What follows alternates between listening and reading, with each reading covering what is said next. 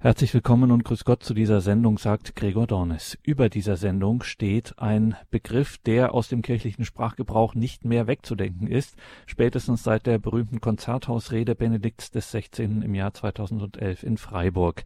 Entweltlichung. Das ist heute unser Thema. Wir hören dazu die Theologin Dr. Margarete Eirich. Ja, Entweltlichung, wie gesagt, 2011 in Freiburg das große Schlagwort. Das Motiv freilich ist nicht neu.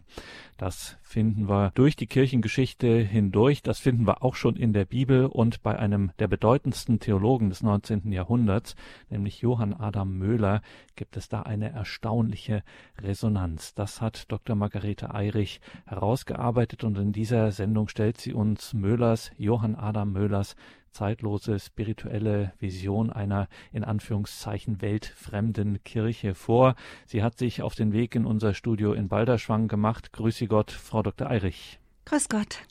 Liebe Hörerinnen und Hörer, Dr. Margarete Eirich hat an der Uni Würzburg Theologie studiert, bei Professor Wolfgang Klausnitzer, dem Fundamentaltheologen, promoviert. Sie war wissenschaftliche Mitarbeiterin an der Theologischen Fakultät in Trier bei Walter Euler und mit ihm zusammen hat sie auch einige Projekte erarbeitet und auch publiziert. Dazu später mehr. Bei Radio Horeb ist sie auch schon bekannt, referiert hier schon seit längerem. Und ja, warum haben wir sie eingeladen zu Johann Adam Möhler? Darüber handelte ihre Dissertation. Frau Dr. Eirich, vielleicht hat der eine oder die andere den Namen schon mal gehört, aber sagen Sie uns noch mal konkret, wer war denn Johann Adam Möhler? Johann Adam Möhler lebte von 1796 bis 1838. Er ist geboren in Iggersheim, das ist in der Nähe des heutigen Bad Mergentheim, ungefähr 40 Kilometer südlich von Würzburg. 1819 empfing er die Priesterweihe, war dann zunächst Repetent, dann Privatdozent und schließlich Professor der Kirchengeschichte ähm, auch wenn seine Schriften vielleicht eher nach heutigem Blick in die Fundamentaltheologie eingeordnet werden müssten. Er war Professor der Kirchengeschichte. Zunächst in Tübingen, später dann in München. Er hat viele Rufe abgelehnt und ist aber dann ähm, nach München geflüchtet, weil es einige Diskurse in Tübingen gab zu seiner Schrift Symbolik. Das ist seine Hauptschrift, die auflagenstärkste überhaupt, ähm, die sehr lange auch ein Bestseller war. Ähm, ein Stichwort dazu, Edith Stein hat sie auch gelesen, um sich zu informieren über die Unterschiede. Ähm, die Symbola der katholischen Kirche, also die Glaubensinhalte der katholischen Kirche und diese eben im Vergleich zu den Konfessionen, die darin eben sehr schön dargestellt sind.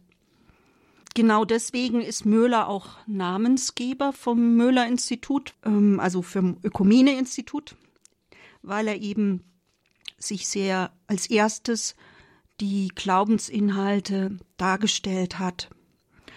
Eine Kuriosität kann ich Ihnen auch noch sagen dazu, wenn Sie in Würzburg in den Dom gehen, werden Sie hinten mitten in, in einer Sammlung von Figuren zu Heiligen und Seligen auch ihn entdecken.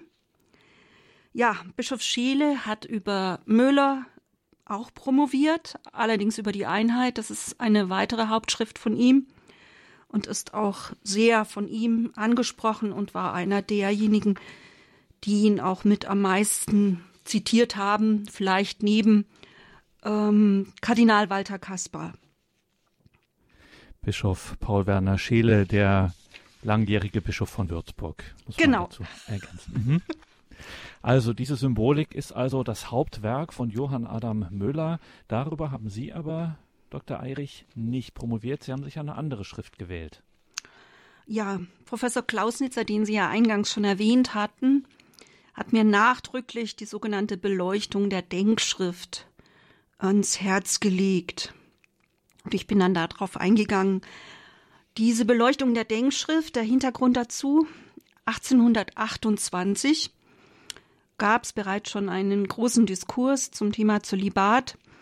23 Professoren, Laienprofessoren in Freiburg, im Breisgau haben eine Petition verfasst zur Abschaffung des Zölibats und diese unterlegt mit einer sogenannten Denkschrift. Ähm, genau, diese Petition haben sie eingereicht beim Großherzog, beim Landtag und beim Erzbischof. Und wie gesagt, diese Denkschrift mit 100 Seiten Erklärung beigefügt. Und diese besagte Denkschrift hat Möhler beleuchtet Deswegen Beleuchtung der Denkschrift und ich habe wiederum die Beleuchtung beleuchtet. Und das führt uns also in das heutige Thema Entweltlichung schon 1828, also das Jahr, in dem diese Debatte oder diese Denkschrift dann eben von Johann Adam Müller beleuchtet wurde. Stichwort Abschaffung des Zölibats, das große Thema. Darüber haben Sie, Dr. Margarete Eirich, Ihre Dissertation verfasst, darüber also intensiv geforscht. Jetzt stellen wir das in dieser Sendung heute im 21. Jahrhundert noch einmal vor. Daher die Frage, meinen Sie, dass Müller tatsächlich heute noch aktuell ist? Ja, also das ist eben Inhalt meiner, meines Vortrags. Lassen sich überraschen. Ähm, Genau, weil ich denke, bei der Durcharbeit dieser Beleuchtung der Denkschrift habe ich immer wieder bin ich gestolpert und habe gemerkt, also das ist ja brandaktuell und ich habe jetzt eben für diesen Vortrag eben den Aspekt Verweltlichung der Kirche herausgegriffen, das für ihn auch ein brennendes Thema ist. Genau. Und darüber wollte ich jetzt eben weiter referieren. Dann verlieren wir keine Zeit mehr und sind sehr gespannt auf Ihren Vortrag dazu. Dr. Margarete Eirich über Johann Adam Möhler, das Thema oder das große Überthema Verweltlichung der Kirche, Entweltlichung der Kirche. Wir sind sehr gespannt. Ja, grüß Gott nochmal. Mein Vortrag ist dreigeteilt. Einmal zum geschichtlichen Hintergrund, weil ohne den eben Müllers Schrift nicht zu lesen ist dann seine Aussagen zur Verweltlichung der Kirche und schließlich die angesprochene Aktualisierung, wie weit das für heute eben ähm, ein Thema ist. Zunächst muss ich Sie, wie gesagt, meine sehr verehrten Zuhörerinnen und Zuhörer, auf eine kleine geschichtliche Zeitreise mitnehmen, damit Sie die Gedanken von Möhler verstehen und einordnen können. Ein Blick in die Kirchengeschichte weitet ohnehin stets den Blick und lässt es heute noch besser einordnen. Johann Adam Möhler lebte eben, wie ich schon gesagt hatte, von 1796 bis 1838, also im Übergang vom 18. zum 19. Jahrhundert. Über diese Zeit urteilte der bedeutende Münchner Historiker Franz Schnabel in seinem achtbändigen Grundlagenwerk zur Geschichte des 19. Jahrhunderts Selten in der Vergangenheit war die Lage der katholischen Kirche so schwierig geworden wie um die Wende vom 18. zum 19. Jahrhundert. Es war in der Tat eine schlimme Zeit und eine äußerst schwierige kirchliche Situation, in die Johann Adam Möhler hineingeboren war. Es war eine Zeit des großen Umbruchs und der tiefgreifenden Umwälzung. Die Kirche hatte in der durch die französische Revolution ausgelösten Säkularisation ihren politischen Einfluss und ihre materiellen Besitztümer verloren. Die meisten Klöster waren aufgelöst und die gesamte kirchliche Organisation der Rahmen für das religiöse Leben zerschlagen. Vielleicht sollte ich nun etwas noch zur Säkularisation erläutern. Der Begriff kommt aus dem Lateinischen. Das Wort Säkulum bedeutet ursprünglich Zeitalter, Jahrhundert und im Kirchenlatein dann der Welt zugehörig, also das Irdische, als Gegensatz zum Ewigen. Daher hat das Adjektiv säkular, lateinisch secularis, die Bedeutung weltlich. Das hiervon abgeleitete Wert, Verb säkularisieren meint demnach etwas weltlich werden lassen, dem kirchlichen Besitz entziehen und verstaatlichen. Mit dem Begriff Säkularisation bzw. Säkularisierung wurde daher die Entziehung von kirchlichen Besitztümern durch den Staat verstanden und im engeren Sinn die Enteignung kirchlichen Besitzes durch den Staat im Zeitalter Napoleons, also von 1799 bis 1821. Neben dieser Verwendung im Sinne der Entziehung, das heißt Verstaatlichung des Kirchenbesitzes durch weltliche Hände, wird der Begriff auch im Sinne von Verweltlichung verwendet. Nun aber zurück zu Johann Adam Möhler. Er wurde, wie gesagt, in Iggersheim bei Bad Mergentheim geboren und gehörte damit zunächst zur heutigen Diözese Würzburg, dann ab 1813 zur späteren Diözese Rottenburg-Stuttgart. Man kann sich das ganze deutschsprachige Gebiet in dieser Zeit wie ein bunter Flecklesteppich mit unterschiedlichen Herrschergebieten vorstellen, von denen ungefähr ein Viertel im Rahmen der Säkularisation ihren Herrscher wechselten. Auch im Umfeld von Möhler war die Kirche im 1806 errichteten Königreich Württemberg durch die mit der Säkularisation verbundenen Enteignung sowie Neugliederung der Gebiete völlig am Boden. Neben einer veränderten Stellung der Kirche in der Gesellschaft kam es zu Beginn des 19. Jahrhunderts zu einem Zusammenbruch und zur Reorganisation kirchlicher Strukturen. Im Reichsfrieden von Lunéville am 9. Februar 1801 waren die linksrheinischen Gebiete an Frankreich abgetreten worden. Im Gegenzug gingen viele kirchliche Besitztümer ganze Gebiete sowie viele Güter der Stifte und Klöster als Entschädigungsleistung an Landesfürsten über. Mit dem Reichsdeputationshauptschluss vom 25. Februar 1803 gingen die meisten Besitztümer der Kirche sowie die bisherigen Diözesanorganisation verloren. Der Historiker Schnabel analysiert hierzu, dass man die weltlichen Fürsten aus den geistlichen Gütern des rechtsrheinischen Deutschlands entschädigte, entsprach dem Willen einer Zeit, die sich an den Gedanken der Säkularisation gewöhnt hatte und am liebsten mit den kirchlichen Gütern auch die von der Kirche bisher ausgeübten Funktionen auf den weltlichen Staat übertragen, also säkularisiert hätte. So erhielten die einzelnen weltlichen Fürsten das Vielfache dessen, was sie eingebüßt hatten. Die Säkularisation bedeutete eine tiefgreifende Umwälzung im kirchlichen Leben.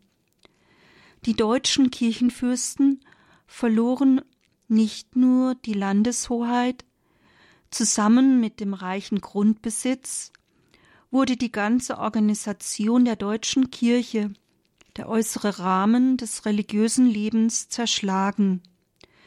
Die meisten Bischofsstühle verwaisten, die Diözesen wurden von Vikaren verwaltet, katholische Universitäten wurden aufgelöst, die Klerusausbildung in Frage gestellt und die Kirchenmittel zur Armenfürsorge größtenteils enteignet. Es war eine Zeit des weltlichen und geistlichen Umbruchs.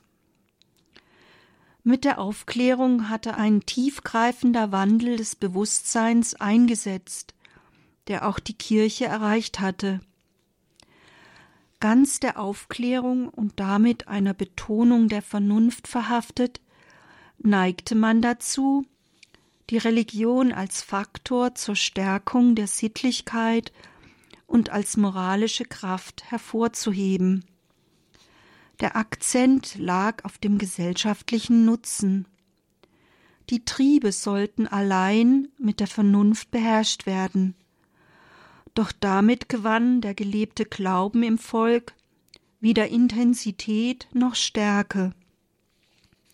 Daher analysiert der Historiker Heinz Hürten die einer solchen Rationalisierung der Religion innewohnende Tendenz zur Verweltlichung ist weder erkannt noch befürchtet worden. Insgesamt war die geistige Situation der Katholiken Deutschlands bestürzend. Der Fundamentaltheologe Karl Eschweiler bilanziert Der Sinn der Kirche überhaupt war in Frage gestellt.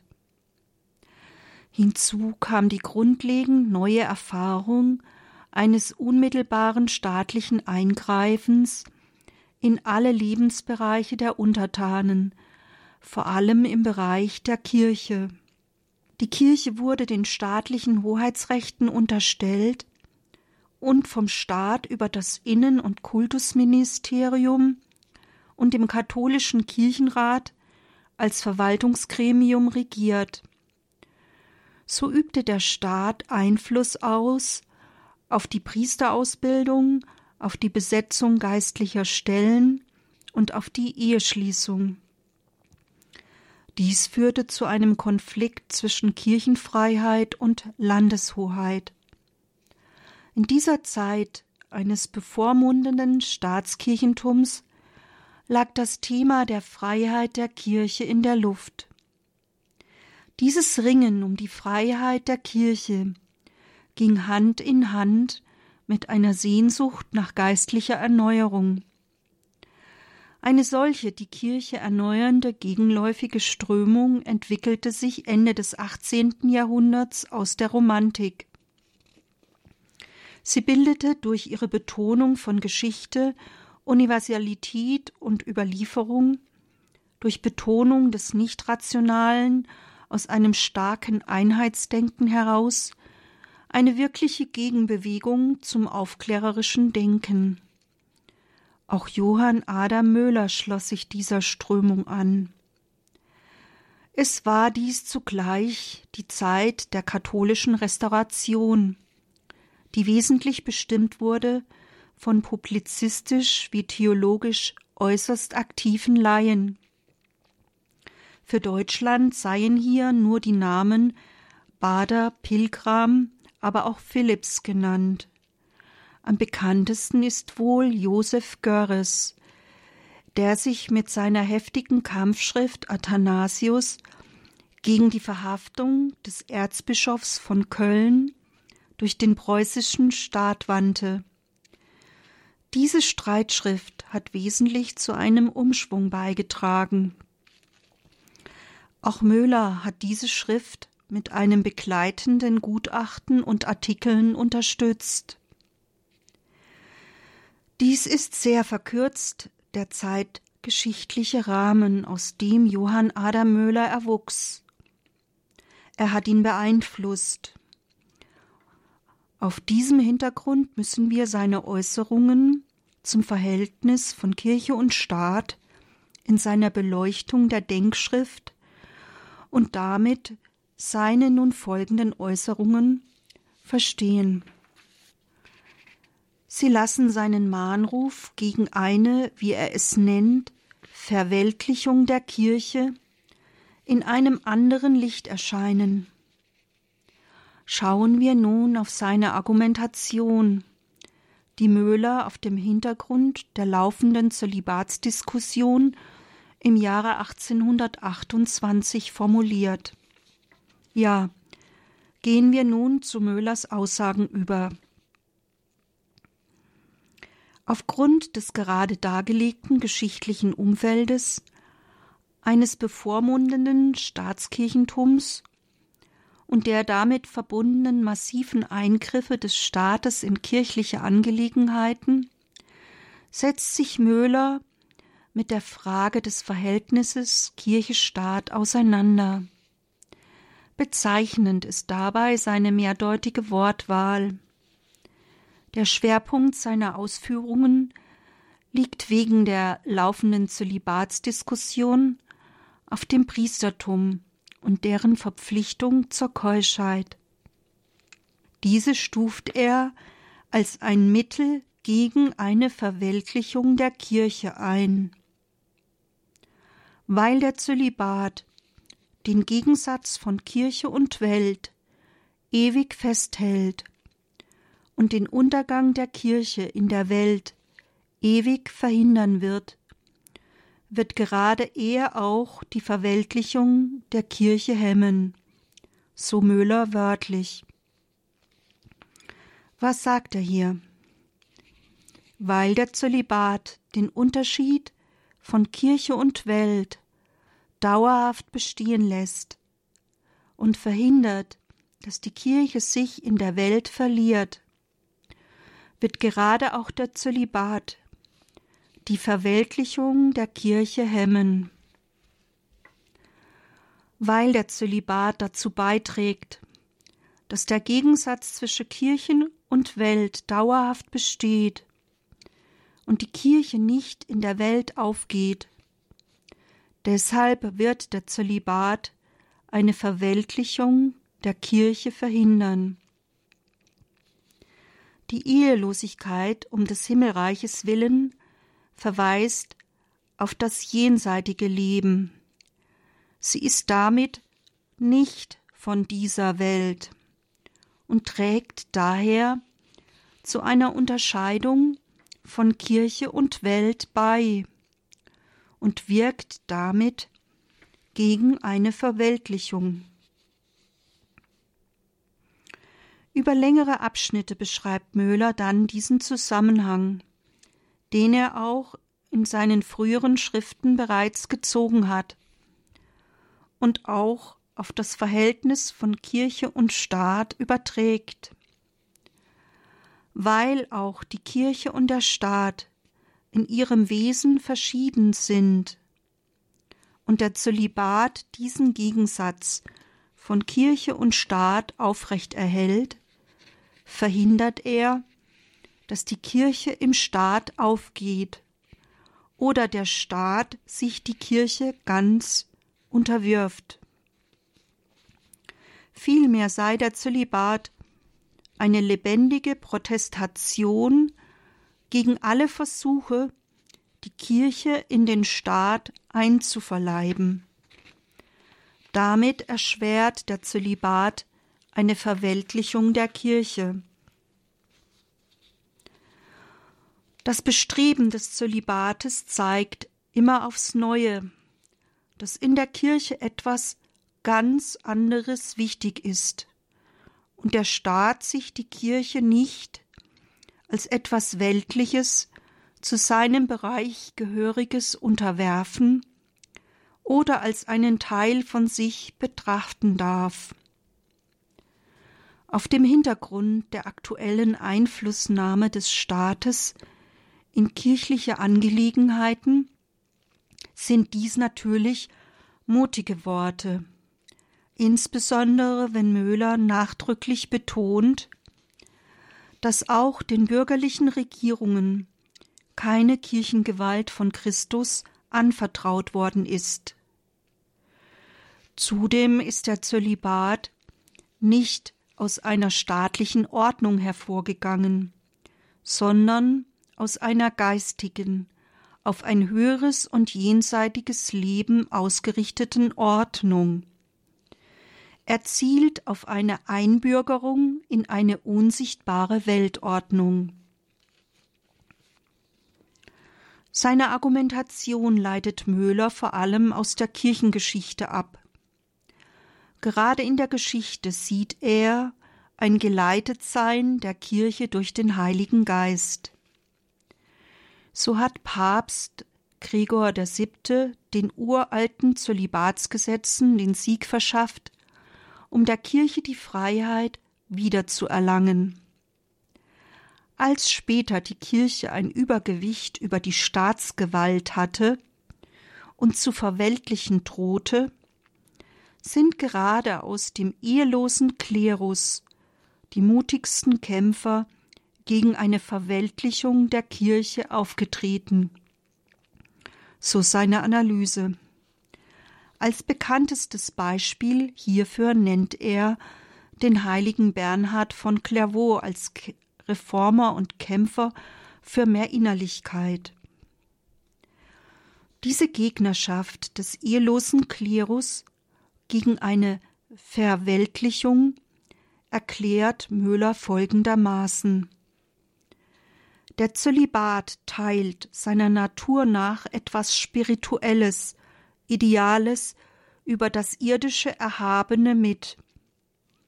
Deshalb können sich Geistliche nicht in Weltliches einmischen.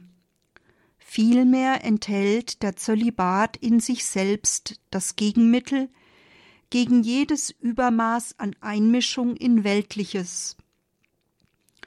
Auch können die Diener der Kirche mit Hilfe des Zölibates beweisen, dass irdisches Herrschen ihre Sache nicht ist und sie in andere Verwaltungen und in eine höhere Ordnung der Dinge gestellt sind. Weil der Zölibat von seinem Wesen her auf etwas außerhalb der Welt Seiendes verweist. Deshalb spüren die Zölibatäre selbst, dass es nicht zu ihnen passt, sich in Weltliches einzumischen. So Möhler.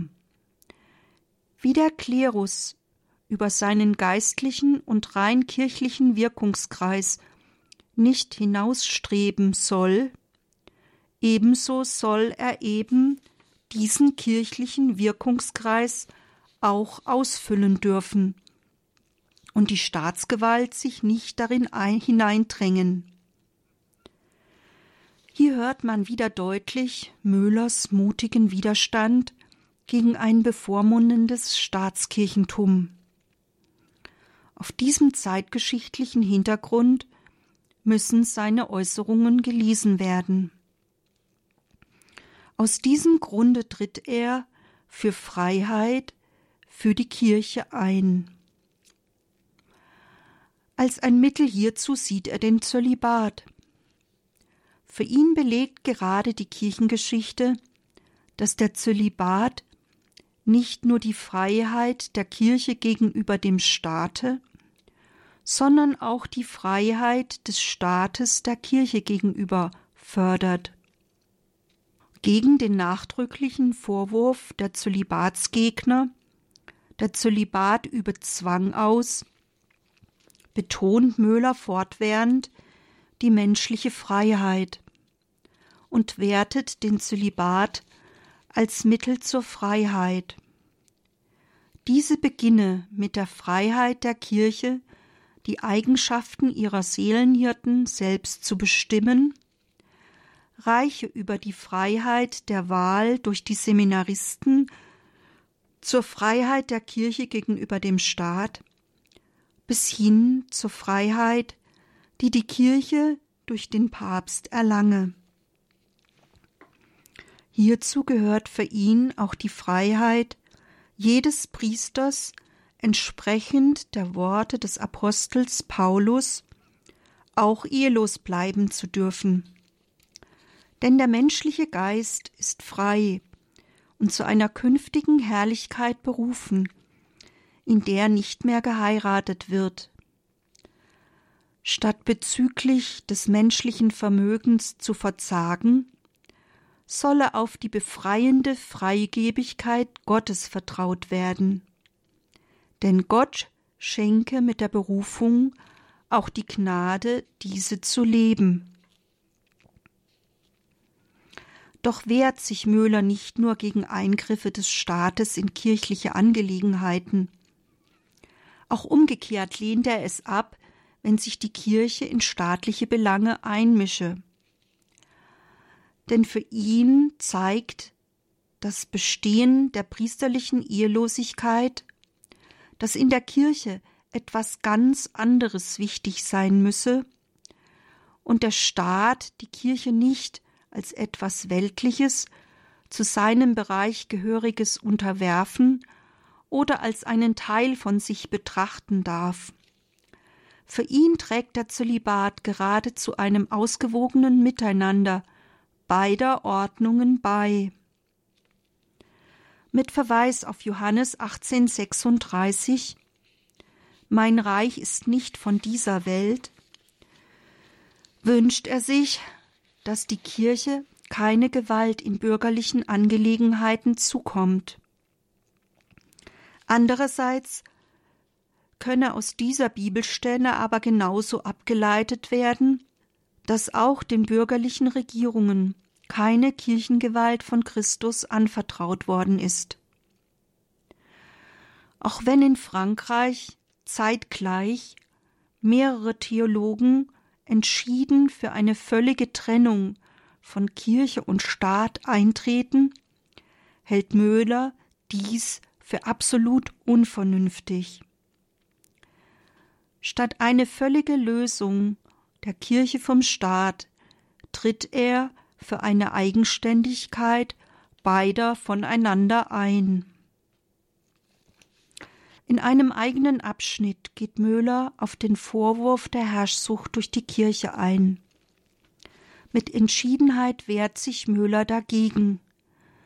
Diesem Vorwurf begegnet er mit dem Verweis auf die Selbstlosigkeit der Ehelosen, insbesondere der ehelosen Missionare, die unter ständiger Todesgefahr das Evangelium verkünden.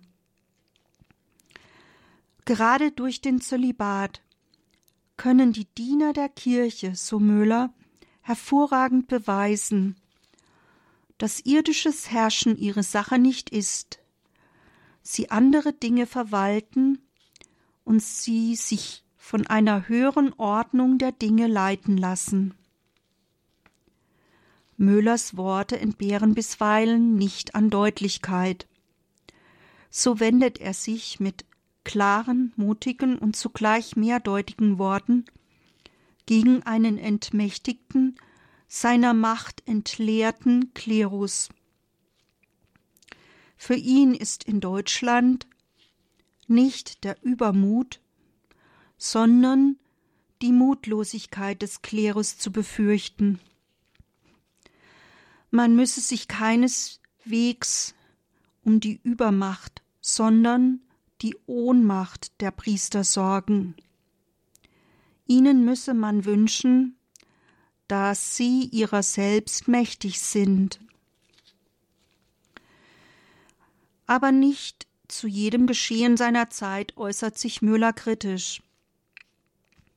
Die Enteignung kirchlicher Güter durch die Säkularisation seiner Zeit begrüßt er.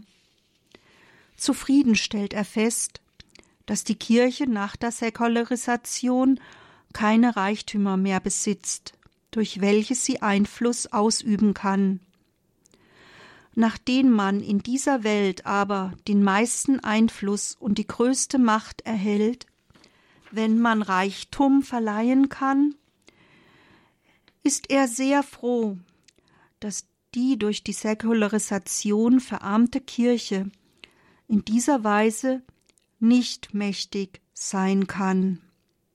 Mit Entschiedenheit wehrt er sich dagegen, dass auch noch der Zölibat entfernt wird, denn damit wolle man nur den Klerus noch enger an den Staat anbinden. Irdischen Glanz und Reichtum ist der Kirche in der Säkularisation geraubt worden, so Möhler, weil man von ihr verlangt hat, da sie nicht mit Glanz und Reichtum wirken soll. Diese Enteignung findet er gut. Doch nun will man der Kirche mit dem Zölibat auch noch ihre rein religiöse Kraft nehmen, so Möhlers Folgerung. Weil aber eine ethische Begeisterung wertvoller ist als Einfluss und Besitz, Eben darum dürfe es nicht gelingen, diese der Kirche eigene Kraft ihr auch noch zu rauben. Eine rein kirchliche Kraft, die einzig Gottes allmächtige Wirkungskraft vertraut. Nun zur angesprochenen Aktualisierung. Diese Verweltlichung ruft eben den Begriff Entweltlichung in Erinnerung. Möhlers Eintreten gegen eine Verweltlichung der Kirche ruft bei heutigen Hörern natürlich die von Papst Benedikt XVI. geprägte Mahnung zu einer Entweltlichung der Kirche wach. Doch muss ehrlicherweise gesagt werden, dass das mit diesem Begriff in Verbindung gebrachte Problem nicht neu ist. Der verstorbene Würzburger Professor für alte Kirchengeschichte Franz Dünzel zeigte in seinem zuletzt erschienenen Werk auf, dass die Kirche bereits von Anbeginn im Spannungsfeld von Weltdistanz und Weltverantwortung stand und sie immer wieder der Entweltlichung bedurfte.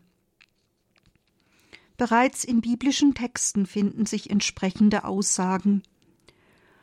So bewegt sich das Johannesevangelium in der Spannung zwischen einem in der Welt, aber nicht von der Welt sein der Jünger Christi. Auch bei Paulus wird Welt mehrdimensional verwendet und dafür gewarnt, von der Welt zu sein.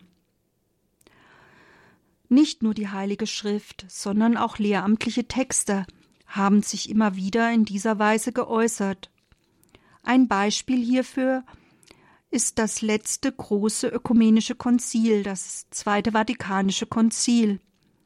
So ermahnt dort die Kirchenkonstitution Lumen Gentium in der Nummer 42 mit Verweis auf 1 Korinther 7, 31 diejenigen, die mit dieser Welt umgehen, dazu, sich nicht in ihr festzusetzen, denn die Gestalt dieser Welt vergeht.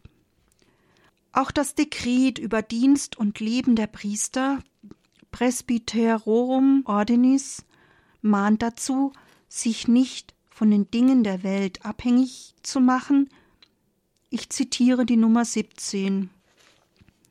Mitten in der Welt sollen sie dennoch immer wissen, dass sie nach dem Wort unseres Herrn und Meisters nicht von der Welt sind.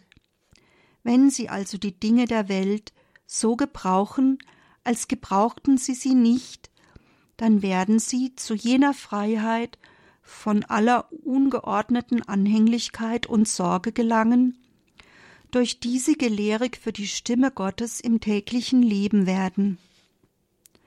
Aus solcher Freiheit und Gelehrigkeit erwächst das geistliche Unterscheidungsvermögen, durch das man die rechte Haltung zur Welt und ihren Gütern findet. Diese Haltung ist deshalb von großer Bedeutung für die Priester, weil sich ja die Sendung der Kirche inmitten der Welt vollzieht doch sollen sie alles, was ihnen begegnet, im Licht des Glaubens prüfen, damit sie es richtig gebrauchen lernen, wie es dem Willen Gottes entspricht, und ablehnen, was ihrer Sendung im Weg steht. Ganz nachdrücklich werden die Priester dazu ermutigt, ihr Herz nicht an Reichtümer zu hängen, jede Habgier zu meiden. Das Konzil ermutigt sie vielmehr zur freiwilligen Armut, durch die sie Christus sichtbarer ähnlich und zum heutigen Dienst verfügbarer werden. Denn Christus ist für uns arm geworden, obwohl er reich war, damit wir durch seine Armut reich werden. Dabei wird auf das Vorbild der Apostel verwiesen, die durch ihr Beispiel bezeugt haben, dass die unverdienten Gaben Gottes unentgeltlich weitergegeben werden müssen. Dies waren nur einige Beispiele, doch zeigen sie, wie in lehramtlichen Texten immer wieder die Entweltlichung thematisiert wird.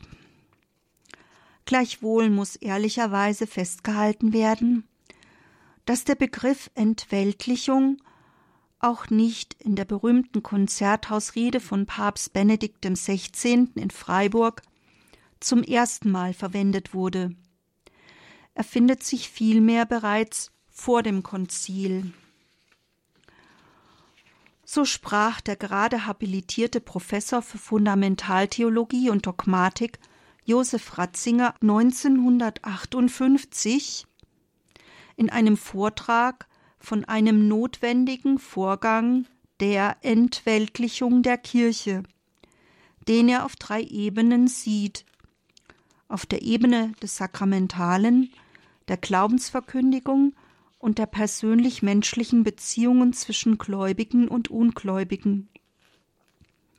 Er hat den Begriff Entweltlichung wohl im Anschluss an Rudolf Bultmann, Martin Heidegger und Hans Jonas verwendet.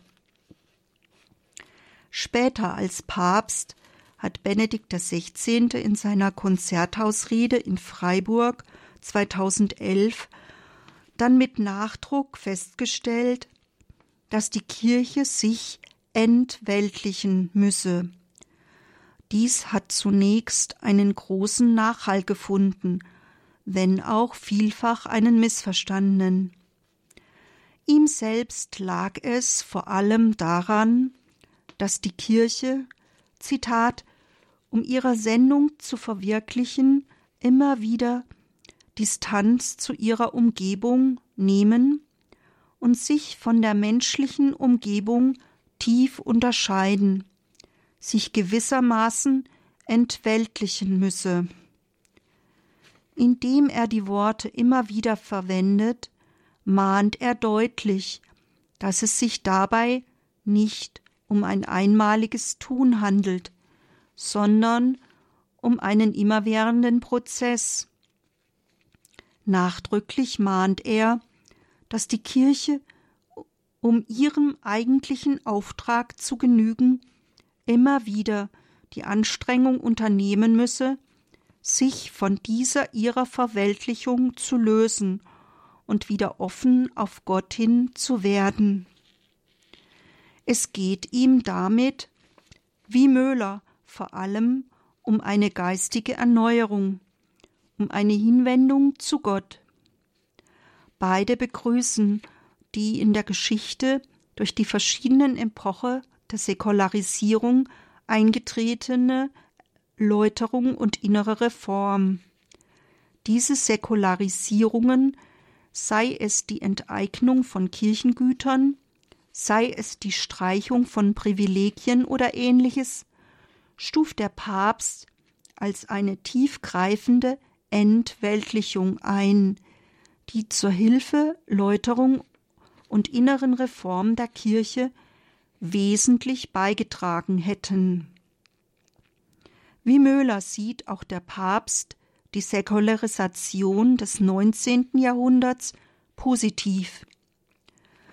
Denn die von ihrer materiellen und politischen Last befreite Kirche könne sich besser und auf wahrhaft christliche Weise der ganzen Welt zuwenden, wirklich weltoffen sein und ihr missionarisches Zeugnis könne klarer zutage treten. Die Mahnung von Papst Benedikt nach einer Entweltlichung zielt demnach auf eine geistliche Erneuerung. Wie Möhler hat er einen geistigen Blick für die Kirche. Auch Papst Franziskus hat wie auch sein Namensgeber aus Assisi mit einer Erneuerung der Kirche begonnen.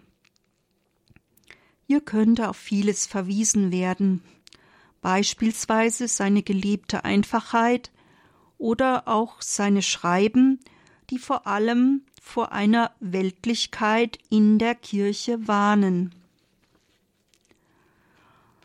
Insgesamt kann nun resümiert werden. Was Papst Benedikt XVI. in seiner bekannten Konzerthausrede wieder neu ins Gespräch gebracht hat, findet sich analog bereits bei Möhler. Wenn Johann Adam Möhler sich gegen eine Verweltlichung der Kirche wendet, so benutzt er diesen Wortlaut aufgrund seines zeitgeschichtlichen Hintergrunds. Seine Äußerungen können nicht von seiner geschichtlichen Situation getrennt werden. Die Zeit des Umbruchs, der Eingriffe des Staates in kirchliche Belange und der geistigen Krise seiner Zeit haben ihn erschüttert und geprägt. Mit aller Deutlichkeit wendet er sich daher gegen ein staatliches Eingreifen in kirchliche Angelegenheiten, aber auch umgekehrt gegen kirchliche Einmischung in staatliche Obliegenheiten. Er wünscht sich eine Freiheit der Kirche von weltlichen Einflüssen. Doch geht es ihm in seiner Schrift die er vor allem zur Verteidigung des Zölibates verfasst hat, nicht nur um diese äußeren Gegebenheiten. Es geht ihm vielmehr auch um Innerlichkeit, eine ausschließliche Hingabe an Gott und eine lebendige Gottesbeziehung. Er verlangt von den Zölibatären nicht weniger als ein völliges Hingeben ihrer selbst an die Kirche, eine völlige Aufopferung ihrer selbst, um nur für die Kirche zu leben und für sie zu wirken. Dies fasst er in folgende Worte, die durchaus auch für alle Gläubigen gelten können. Nur die freie ethische Begeisterung soll wirken, für die Freiheit der Kirche, eine Kraft, die einzig auf dem religiösen Glauben an Gottes allmächtige Wirkungskraft beruht. Ich wiederhole nochmal. Nur die freie ethische Begeisterung soll wirken für die Freiheit der Kirche, eine Kraft, die einzig auf dem religiösen Glauben an Gottes allmächtige Wirkungskraft beruht. Sein hohes Ideal hat er bereits zwei Jahre zuvor in einem Beitrag zum Priestermangel seiner Zeit formuliert. Demnach sieht er es vor, lieber weniger und gebildete sowie geisterfüllte Priester zu haben. Dort wehrt er sich zudem gegen Versuche, durch Schriften, Befehle oder Ratschläge von außen Geistliche hervorrufen zu wollen. Denn nicht die Zahl der Priester gebe der Kirche ihre Kraft und Blüte, sondern immer seien es die verhältnismäßig wenigen gewesen, so Möhlers Worte im Jahre 1826 in der theologischen Quartalschrift. Müllers Wortspiele und Ableitungen von der Säkularisation seiner Zeit scheinen 2011 in der Rede von Papst Benedikt XVI. eine Aktualisierung gefunden zu haben. Formuliert Johann Adam Möhler seinen Wunsch vor allem in Hinblick auf den Zölibat, so hat Papst Benedikt XVI. mehr die Gesamtkirche im Blick. Wenn Möhler vor einer Verweltlichung der Kirche warnt, so fordert der Theologenpapst prophetisch eine Entweltlichung. Diese Mahnung ist nicht neu und wurde von ihm selbst bereits 1958, also bereits vor dem Konzil, prophetisch thematisiert aber auch in der Heiligen Schrift, vor allem bei Johannes oder in den Johannesbriefen, sowie in lehramtlichen Texten findet sich diese Mahnung nicht von der Welt zu sein. So möchte ich meinen Vortrag mit dieser Mahnung aus dem ersten Johannesbrief 2,15 bis 17 schließen. Liebt nicht die Welt und was in der Welt ist. Wer die Welt liebt, in dem ist die Liebe des Vaters nicht. Denn alles, was in der Welt ist, die Begierde des Fleisches, die Begierde der Augen und das Prahlen mit dem Besitz, ist nicht vom Vater, sondern von der Welt. Die Welt vergeht und ihre Begierde, wer aber den Willen Gottes tut, bleibt in Ewigkeit. Ich wiederhole noch einmal. Liebt nicht die Welt und was in der Welt ist. Wer die Welt liebt, in dem ist die Liebe des Vaters nicht. Denn alles, was in der Welt ist, die Begierde des Fleisches, die Begierde der Augen und das Prahlen mit dem Besitz, ist nicht vom Vater, sondern von der Welt. Die Welt vergeht und ihre Begierde, wer aber den Willen Gottes tut, bleibt in Ewigkeit.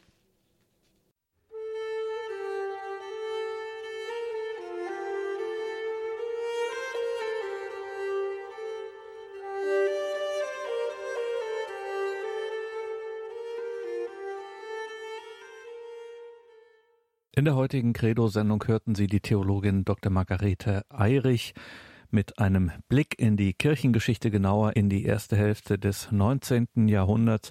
Schon damals war im Zusammenhang mit einer doch sehr lebhaften Zölibatsdiskussion das Thema Verweltlichung der Kirche, Entweltlichung der Kirche ein Thema. Sie müssen unbedingt, liebe Hörerinnen und Hörer, in die Details zu dieser Sendung schauen, weil wir da einiges verlinkt haben, unter anderem auch genau diese Schrift, diese Beleuchtung der Denkschrift von Johann Adam Möhler. Wer sich dafür interessiert, kann das kostenlos bei der Theologischen Fakultät der Uni Fribourg in der Schweiz als PDF abrufen. Haben wir alles verlinkt in den Details zu dieser Sendung natürlich auch die Dissertation von Margarete Eirich mit dem Titel Johann Adam Möhlers Beleuchtung der Denkschrift Auseinandersetzung mit der kirchlichen Situation seiner Zeit. Das waren viele wichtige und dichte Informationen. Können Sie alles nochmal nachhören in unserer Mediathek auf horeb.org beziehungsweise in der Radio Horeb App. Hier folgt jetzt um 21.30 Uhr die Reihe Nachgehört. Einen gesegneten Abend und eine behütete Nacht wünscht Ihr Gregor Dornis.